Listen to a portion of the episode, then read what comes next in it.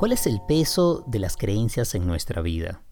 ¿Hasta dónde aquello en lo que creemos se convierte en una plataforma de crecimiento o en un espacio de apego o incluso en una prisión? Yo soy Eli Bravo y esto es cuestión de práctica.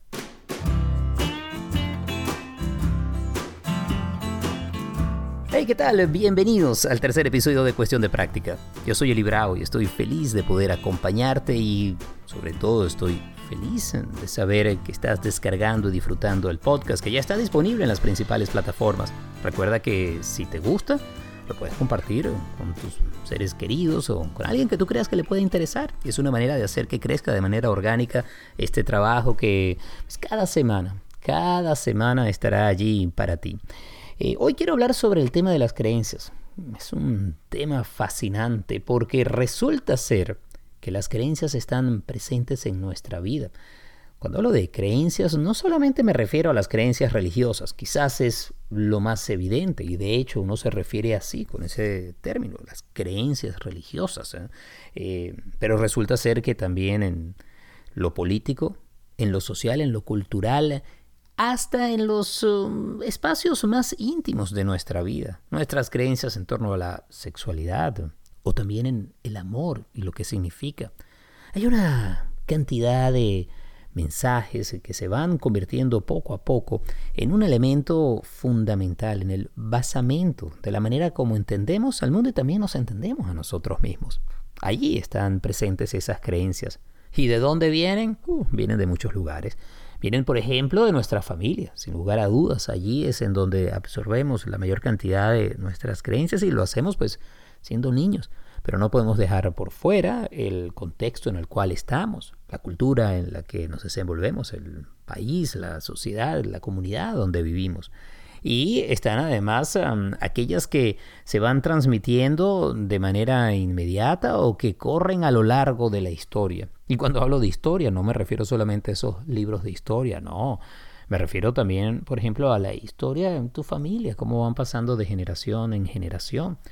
Y así entonces eh, vamos eh, de manera consciente y también inconsciente, digamos, dándonos cuenta y estudiando, pero también absorbiendo sin saberlo toda esta cantidad de mandatos, de creencias, de valores y en torno a ellas comenzamos a estructurar o armar nuestra, nuestro ser, la manera como nos entendemos. Llamamos a decir nuestra identidad. Y entonces de pronto, pues nos vamos moviendo con el mundo, a veces muy orgullosos y seguros de esas creencias que tenemos. Las reconocemos además como nobles, en oportunidades además como la verdad y la única verdad que es allí cuando se pueden convertir en mucho más rígidas. Pero también hay otras que están allí también presentes y que quizás no son tan luminosas, no son tan hermosas y quizás eh, no generan pues, tanto, vamos a decir, tanto encuentro, o por lo menos vamos a decir tanta compasión, ¿no? Pero están allí también presentes. Digamos, creencias en torno a lo racial, a lo étnico, en torno a la sexualidad, a la diversidad. El hecho es que pues, eh, poco a poco vamos adquiriendo y armándonos de todas estas creencias, nos apegamos a ellas, nos identificamos a ellas y de pronto, pues en lugar de permitirnos crecer y expandir nuestra manera de ser en el mundo, puede que se conviertan en una limitación. Por eso tanto se habla hoy en día de esas creencias limitantes que podemos tener en torno, digamos, al éxito, al dinero, a las relaciones de pareja, a la felicidad Creencias que no siempre vemos a cabalidad, o por lo menos no le ponemos completa atención, pero que de nuevo están allí lanzándonos mensajes.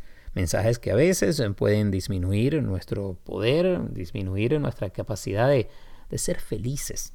Entonces, eh, meterle el ojo y revisarlas, analizarlas, decidir con cuáles nos quedamos y cuáles podemos desechar o al menos variar, cambiarlas. Esa puede ser una de las tareas más importantes para todo ser humano y lo podemos hacer en cualquier momento de nuestras vidas. Cuando empezamos a revisar esas creencias, mm, podemos quizás encontrar que hay algunas que vienen, por ejemplo, de la familia, las cuales no compartimos, y comenzar a generar una visión de mundo distinta, una vida distinta, diferenciada, sin tener que romper o cortar con la familia, pero sí pues, em, diciendo que hay unas que han sido tradicionalmente parte de, de la familia y otras que son distintas y que yo voy adquiriendo. Y eso está bien, eso me hace diferente, pero no me hace salirme necesariamente de lo que ha sido este sistema de creencias que ha corrido de generación en generación.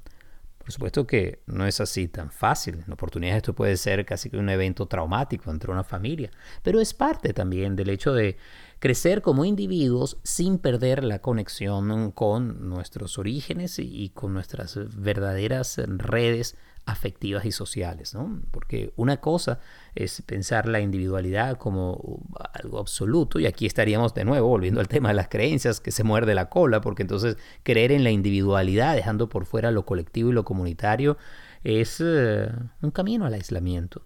De la misma manera como el pertenecer al grupo y a la colectividad, eh, dinamitando nuestra individualidad, nuestra posibilidad incluso de discrepar de tener diferencias, de pensar distinto al grupo, allí entonces también estamos siendo rehenes de una creencia comunal, social o cultural.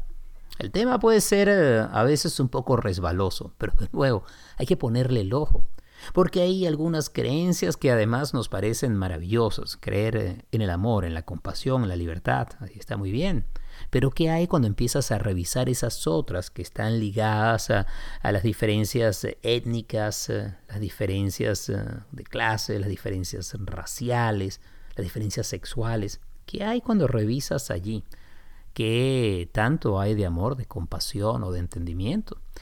Eh, uno de los procesos más interesantes que he tenido ya en lo personal primero con mi certificación en mindfulness y ahora en todos los estudios de eh, competencias culturales, multiculturalidad y la posibilidad de ser eh, psicoterapia para grupos tan diversos como los que existen por lo menos donde vivo en los Estados Unidos, pero esto ocurre pues, en todos los países, una de las cosas fascinantes es que el trabajo de todo terapeuta comienza por revisar sus propias creencias, sus prejuicios y sus valores para evitar imponerlos eh, a otras personas y también para evitar que estén allí haciendo como un juego debajo de la superficie que no permita que el terapeuta esté allí para la otra persona, de poder escuchar de una manera que sea completamente abierta, empática, ¿no? Y cuando uno hace ese trabajo, te confieso, comienzas a descubrir que hay un montón de creencias ahí echando chispazos, haciendo ruido, que de repente no sabías que estaban operando de fondo, pero que sin lugar a duda estaban impulsando desde emociones, reacciones o ideas. Por eso, pues, revisar la manera como nos apegamos, identificamos, vivimos, interiorizamos esas creencias y esos valores es fundamental para entender quiénes somos y especialmente para saber, de nuevo, con cuáles nos quedamos y cuáles podemos cambiar. Porque esta es una de las cosas también muy importantes, eh, en mi opinión, entender en torno a las creencias, que las podemos ir cambiando a través del tiempo, que podemos eh, adquirir, eh, así como adquirimos nuevo conocimiento, pues también variar, flexibilizar esas creencias, abrirnos a otra manera de entendernos y de entender el mundo.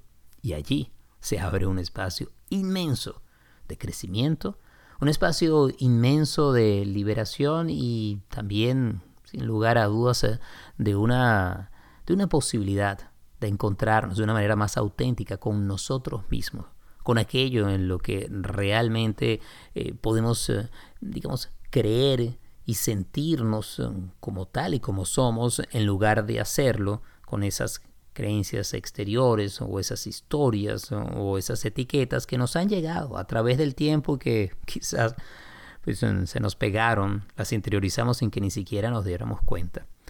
Cuando empezamos a explorar este mundo de las creencias es como entrar a un cuarto en donde está lo que atesoramos y hay algunos que están así muy rutilantes y bien iluminadas en, en, los anaqueles y en las repisas y ahí las vemos, pero cuando empezamos a, a revisar bien ese cuarto, de pronto podemos encontrar que hay eh, detrás del sofá, debajo de la alfombra, hasta detrás de las paredes, otras de esas poderosas creencias que también eh, tienen su participación, tienen su voz, tienen su peso, hacen el juego y que están allí y que no es sino hasta el momento cuando empezamos a arrojar a luz y a replantearnos la relación que tenemos con ellas. No es sino hasta ese momento que podemos encontrar una, una manera de ser que sea auténtica, completa y que sea más nuestra. Pero bueno, para hablar de esto, de las creencias, de conocimiento y del apego, de la manera como abrazamos, nos enredamos también con las creencias, tengo un invitado muy especial para hablar de ello en el podcast y es eh, Don Miguel Ruiz Jr. Así que recuerda, todo en la vida, incluyendo revisar nuestras creencias, prejuicios y manera de ver el mundo con completa conciencia y con autenticidad, eso también es cuestión de práctica.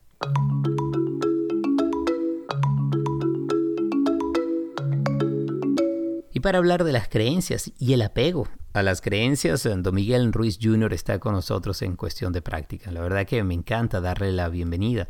Él, como hijo de Don Miguel Ruiz, el autor de los Cuatro Acuerdos, y el nieto de Sarita o de madre Sarita, ha sido un individuo que ha tenido pues, un padre y una abuela y un linaje familiar y cultural que le ha servido de fuente de inspiración, de sabiduría, de conocimiento, pero también de una profunda formación intelectual y espiritual. Es Don Miguel Ruiz Jr., autor de varios libros, entre ellos La Maestría del Ser y también Los cinco niveles del apego. Y precisamente sobre el apego y las creencias es que quiero conversar con él en esta oportunidad. Don Miguel Ruiz Jr., bienvenido a Cuestión de Práctica. Oh, muchas gracias por tenerme, es un gran honor. para mí un placer además poder conversar contigo y pues, quisiera comenzar con este, esta frase que te decía tu abuela Sarita y que viene a ser uno de los em, puntos fundamentales dentro del libro, que te permite entender cómo es el apego y sobre todo cómo es el conocimiento. Tu abuela te dijo en un momento si tú controlabas a tu conocimiento o tu conocimiento te controlaba a ti. ¿Cómo es esto? ¿Qué pasó allí?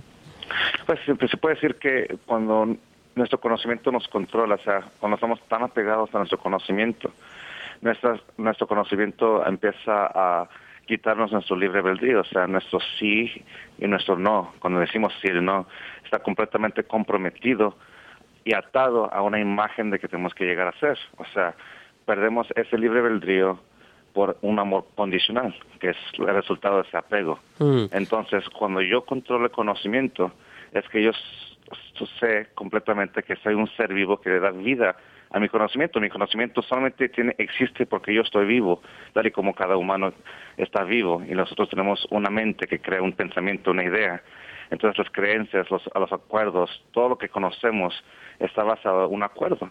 Si nos damos cuenta de eso, que a la raíz de cada pensamiento o creencia que tenemos en nuestra mente, en nuestro sistema de creencias, hay un sí que le da vida, o más bien dicho, que le da poder. Entonces, en ese, desde ese punto de vista, el yo, quien soy yo, es este ser vivo y no un pensamiento. Pero yo le doy vida a mis pensamientos. Es como si yo controlo mi conocimiento. Yo sé que puedo utilizar un conocimiento para entender cómo el mundo funciona, cómo reacciona, pero más bien dicho, es, ese puente que me ayuda a comunicarme con otro individuo. Entonces, desde ese punto de vista, yo controlo mi conocimiento como una herramienta por la cual yo puedo vivir, sobrevivir y más bien dicho, entenderme con todo el mundo. Hmm. Pero si mi conocimiento me controla a mí, me enciega, porque esa creencia requiere de mi, mi apego para que exista. Y lo cual significa que mi punto de vista se cierra, se cierra aún más, mi percepción se disminuye a un, a un solo punto y una que se tiene que defender continuamente. Y mis acciones están atadas completamente a eso. Entonces, o yo estoy enterado de la vida tal y como es, o yo tengo que dictar cómo la vida debe de ser de acuerdo a este acuerdo. Eh, don Miguel, aquí has tocado varios puntos que me gustaría desarrollar a lo largo de la entrevista. Has hablado de conocimiento, de amor condicional, de acuerdos, del verdadero yo. Vamos a irlos desgranando porque ese es el corazón, la médula de tu libro Los cinco niveles del apego, editado por Urano. ¿Cómo entender el conocimiento? Aquí estamos hablando de las cosas que aprendemos en la vida y no me refiero solamente al colegio, sino aquellas creencias que están en nosotros y que asumimos como totalmente verdaderas y ciertas. Bueno, si vemos el conocimiento como un reflejo de la vida, o sea que cuando el conocimiento es completamente eh, entero, sin distorsión, completamente 100% sólido, o sea, una reflexión perfecta de la, de la vida que es la verdad. Nos, nos hace entender a nosotros, entre cada uno, cómo entender la vida. O sea, el, conocimiento está basado en símbolos, ya sea pintados, escrito o dicho. O sea, cada palabra que utilizamos en este momento son símbolos que nos dejan entender un concepto, una idea o un objeto. Entonces está completamente sujeto al acuerdo de un, un individuo. Si lo vemos desde ese punto de vista, el conocimiento es una herramienta que nos hace entender, porque tenemos una mente que nos ayuda a percibir la vida y a entender la vida. tenemos una experiencia y lo traducimos a un lenguaje que podemos entenderlo, o sea, un pensamiento, un proceso. Y en ese punto, cuando yo me apego tanto al conocimiento, es cuando como Don Quijote distorsiona, él quiere ver gigantes en lugar de que sea la verdad que sean molinos.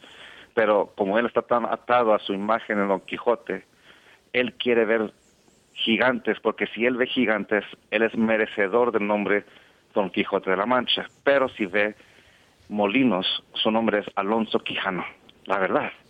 Entonces, si usamos esta bella imagen que Cervantes escribió, podemos ver cómo podemos nosotros distorsionar el punto de vista de cómo vemos el mundo, si lo vemos tal y como es, porque al verlo tal y como es, lo aceptamos como amor incondicional, aceptamos la vida, pero si lo distorsionamos, al igual que ver gigantes o ver, a una persona, a, ver Dulcinea en lugar de mi esposa, entonces ahí cuando empezó a distorsionar mi percepción, utilizando el conocimiento y distorsionándolo para que el mundo quede como yo quiero verlo. Y es mm. cuando estamos completamente desatados a la vida, o sea, estamos una cosa separada.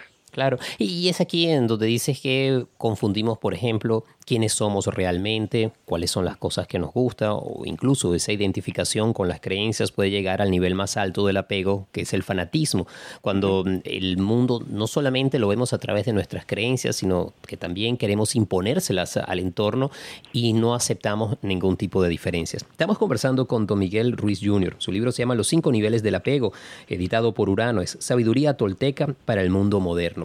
Em, quisiera eh, hablar sobre lo que entiendes por acuerdos, que lo has utilizado en diversos momentos y hablas del sí y el no y los acuerdos que nosotros establecemos en la vida. Esto es algo que además ha trabajado también tu padre y es un aspecto fundamental de la sabiduría tolteca. ¿Qué es un acuerdo? Pues si, vemos la palabra acuerdo significa una acción de decir sí. O sea, imagínate ahorita, tu cuerpo es, sido, está siendo animado por este ser vivo o este espíritu o esta alma o esta energía como se le puede llamar dependiendo de nuestra tradición. La diferencia entre yo y el, mi cadáver cuando yo me muera es que en este momento yo estoy vivo. Cuando yo puedo mover mi brazo es una energía que yo digo que sí. La misma energía que yo uso para mover mi brazo, para mover mi pierna, es la misma energía que yo utilizo para crear un pensamiento. Es la misma energía. Entonces, un acuerdo es la expresión de decir sí. O sea, yo utilizo este cuerpo, yo utilizo esa mente para manifestar algo. Cuando yo digo que no, significa que no voy a utilizar esta energía o este espíritu o lo que sea para manifestar cualquier cosa. Entonces, si se tiene de esa forma básica de cómo utilizamos este cuerpo, este ser vivo, esta mente, un acuerdo es simplemente decirle sí a un pensamiento o una creencia. Es acá la palabra se refiere. Un desacuerdo es cuando yo digo que no. Entonces, cuando hablamos de la mente, un acuerdo, un, desacuerdo, es simplemente cómo le decimos sí o no a las cosas. Y lo importante de eso es que nosotros tomamos acción basado a lo que percibimos. Si vemos la vida tal y como es, por ejemplo, si está haciendo calor afuera, yo voy a poner una camiseta ligera porque hace calor, pero si hace frío, yo voy a poner una chamarra para que me mantenga cálido. O sea, yo reacciono con la vida. Entonces, mis pensamientos es, es un filtro. Mi mente es un filtro. Entonces, basado en lo que yo creo, voy a tomar acción. Entonces, los acuerdos tienen poder porque es la forma que yo voy a ejercer este libre albedrío que, que soy yo, este ser vivo que soy yo. Entonces, para mí, eso es lo más poderoso de un acuerdo, porque es la mente que le da fuerza a una un pensamiento que es ejercido por este cuerpo. Don Miguel Ruiz Jr. viene de una familia, de una larga tradición en donde no está solamente el aspecto de la fe y las creencias toltecas, sino también esa adaptación a un mundo moderno. A los 14 años, don Miguel Ruiz Jr. empezó a aprender de su padre, don Miguel, y de su abuela madre Sarita, y precisamente de este largo camino vienen sus libros y viene su trabajo. Y aquí en este libro hablas de esos cinco niveles del apego que van desde quiénes somos realmente, cuáles son las cosas que preferimos, cómo nos identificamos con los demás y luego los niveles más fuertes del apego, cuando ya estamos entrando cerca del fanatismo o donde creemos que lo que somos es lo que nos define. Y utilizas por el ejemplo del, juego de fútbol, que me parece fabuloso. Vas desde el extremo de sentarse a ver un juego de fútbol en donde no tenemos preferencia por ningún equipo, ni siquiera sabemos quiénes están allí, pero disfrutamos el juego por lo que hay, hasta el nivel de fanatismo en donde ser de determinado equipo determina nuestra vida e incluso lo que tienen que hacer el resto de nuestra familia.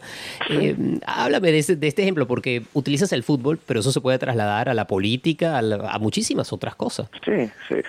es lo que me gusta ese ejemplo, porque a la vez esa parte que yo, como yo me di cuenta cómo funcionan los niveles, pero también es una forma un poquito más fácil, pero imagínate, en nivel 1, el auténtico yo. Yo puedo ir a un partido de fútbol, no importa quién juegue, por esos 90 minutos voy a enganchar o interactuar con este momento y lo voy a disfrutar, gane o pierda, es un momento que voy a gozar, pero cuando el juego termine, yo me paro, gane o pierda, no importa, que yo, yo voy a seguir mi propia vida. Yo disfruté por esos 90 minutos y sigo siendo un ser vivo, que estoy libre para entrar, reenganchar la, la vida tal y como es. En nivel 2, preferencia.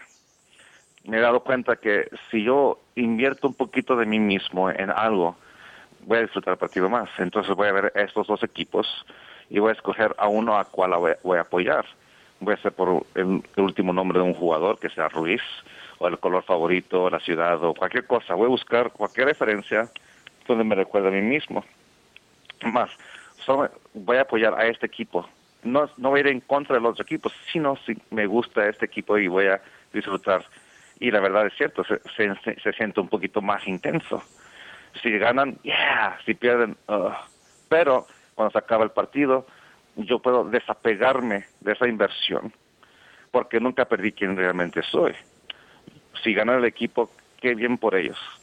Si pierde el equipo, mala suerte. La siguiente vez van a jugar mejor pero disfruté, disfruté mucho y cuando salgo del partido, no me llevo el partido conmigo mismo. Yo soy feliz con las interacciones que tengo con la vida, con mis amigos. O sea, hasta no le, no le tienen que gustar el fútbol. Claro, pero, pero las cosas cambian cuando ya eres un fan, cuando sí te gusta un equipo, ¿no? Ya llegas al tercer nivel y te entiendes y dices, bueno, yo soy de tal equipo y sientes que ese equipo empieza a hacerse parte de tu vida.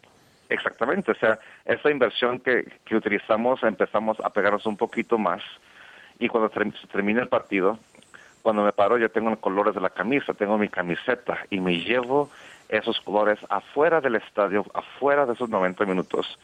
Si gana, si gana mi equipo, qué bien. Si pierde, ah, por una semana estoy con un poquito de que ese sentido Pero si veo el fan del otro equipo, en lugar de reprocharle, pues, ¿te gustó el partido? Ah, pues, déjame te invito una cerveza y nos hablamos sobre el partido y vemos a un humano, en lugar de ver una camiseta de un rival, vemos a otra persona que le gusta lo mismo que a mí me gusta y es simplemente una forma por la cual podemos comunicarnos a nosotros mismos. O sea, esa identidad que hemos tomado para tenernos a nosotros una definición de cómo entendernos. Mm. Y también es una forma para la cual nos entendemos a cada quien. Pero, don Miguel, luego viene el momento en que empieza a crearse la separación. Ya no nos gusta tanto el que piensa distinto. Ya utilizas un término, nos domesticamos. Asumimos a ese equipo como que es lo que define nuestra vida. Somos eso y lo que vaya en contra de eso nos ataca a nosotros. Nos apegamos muchísimo. ¿Cómo es este tercer, cuarto nivel? Ese es el cuarto nivel, es la internalización, donde internalizamos esa identidad. Si en el nivel 3 nos damos una identidad, y como habíamos hablado en la primera parte, un símbolo da una definición, está completamente sujeto a un acuerdo. Entonces, una identidad es simplemente me doy yo un símbolo por el cual yo me voy a entender pero nivel 4 yo me voy a domesticar basado en esta imagen. Si lo hago bien, soy merecedor de mi propia aceptación y los demás. Si lo hago mal, ¿cómo me puedo llamar este fan de esto? Y me voy a castigar por no llegar a ser esa imagen. Y empiezo a hacer lo mismo con la gente alrededor de mí. Si no le gusta el fútbol, se la están perdiendo, o sea, que, no, no están en la pasión de lo que disfrutan.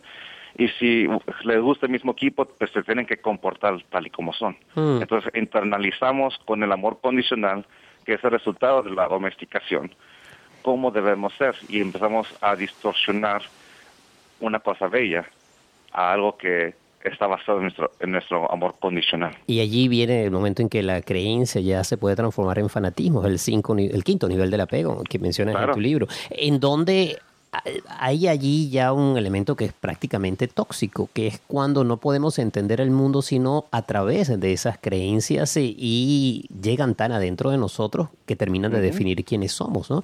Em, esto lo hemos hablado en estos minutos a través del fútbol, pero ahora imaginemos que esto es política, es religión, eh, son ideologías. Muchas veces podemos estar dentro de uno de estos niveles de apego y no darnos cuenta. Y lo que apuntas en tu libro es que cuando tomamos conciencia de esas creencias o cómo el conocimiento nos está controlando, en lugar de que nosotros lo controlemos a él, pues ahí comienzan a cambiar ya las cosas. Ahí viene el desapego, que es dejar esto, ¿cierto? Sí, es cierto. O sea, en cuanto nos damos cuenta porque en nivel 5 es cosa que como Don Quijote estamos tan apegados que distorsionamos todos. Y el castigo es el, en, nivel 4 el castigo es el autorrechazo, en el nivel 5 es odio, rencor, racismo, discriminación. La cosa es que cuando nos damos cuenta, cuando nos damos cuenta de ese momento de claridad, tenemos una opción de continuar con este apego o dejarlo ir pero ejercemos por primera vez nuestro libre albedrío, cosa que se perdió poco a poco con nuestro apego. La cuestión que el fanatismo y hasta la internalización es que perdemos nuestro libre albedrío. O sea, el conocimiento empieza a controlarnos a nosotros mismos, en lugar que nosotros fijamos o controlemos el conocimiento, porque el conocimiento requiere una atención 100% para que exista, porque si veo la posibilidad de un otro punto de vista, puedo cambiar mi mente. Y es la cuestión ahí. Yo tengo la libertad, si no me gusta, si encuentro pura infelicidad, yo tengo la libertad de cambiar de opinión. Si le estoy diciendo sí a algo negativo, yo tengo la libertad de cambiar mi punto de vista. Si, si no fuese así, pues es muy, muy poca gente podría realmente salirse del alcoholismo o la, drogadicción o una relación tóxica. Nos salimos de esos porque decidimos que queremos amarnos tal y como somos, a respetarnos.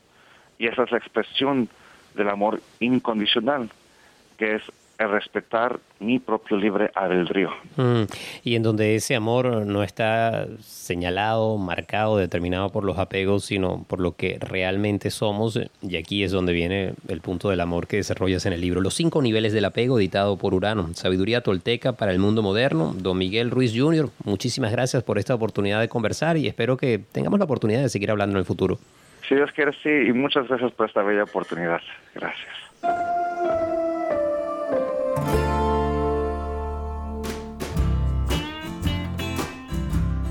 Y así termina Cuestión de Práctica, un podcast que busca ofrecer eh, información humana. ¿Qué significa esto? Pues eh, que no es información perfecta, que no son recetas mágicas y tampoco que es eh, una de esas guías prácticas, un, dos, tres, donde tendrás todas las respuestas. En realidad, a mí me interesan más las preguntas y el proceso de aprendizaje que esas preguntas generan. Cuestión de práctica es posible gracias al apoyo amoroso e incondicional de Gaby Contreras. Andy Graff está encargado de la edición y el montaje. La música original es de Simón de Franca. Yo soy Eli Bravo y puedes acompañarme a través de las redes sociales en Facebook e Instagram como Eli Bravo Oficial. En Twitter, donde el tema es un poco más político y de opinión, es arroba elibravo y mi página web es elibravo.com. Y claro está, si te gustó el podcast, entonces eh, deja allí un comentario. Puedes eh, suscribirte inmediatamente en cualquiera de las plataformas y no olvides de nuevo que si te gustó algo que quieres compartir, hazlo. Serás feliz tú y también a los demás. Será hasta la próxima oportunidad y recuerda, la felicidad también es cuestión de práctica.